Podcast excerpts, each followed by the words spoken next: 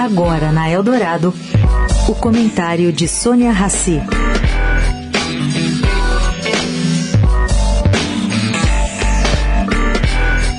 Gente, voltou à pauta do Supremo a questão da contribuição sindical. Em 2018, por seis votos a três, o Supremo Tribunal Federal considerou constitucional cláusula da reforma trabalhista que foi aprovada no governo Temer, extinguindo a obrigatoriedade de contribuição sindical, deixando o trabalhador livre para escolher.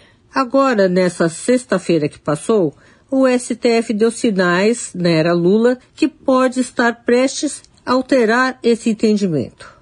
O assunto voltou à pauta em uma reunião do plenário virtual. O ministro Luiz Barroso, que não havia votado quatro anos atrás, votou pela cobrança estabelecida em acordo, desde que o trabalhador não se oponha a pagar. Não sei como é que é isso direito.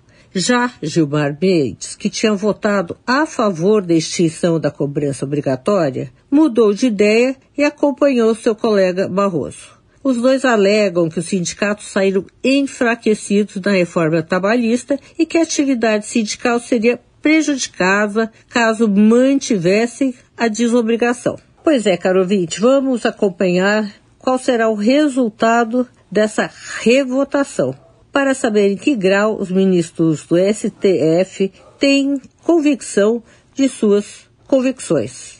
Sônia Raci, para a Rádio Eldorado.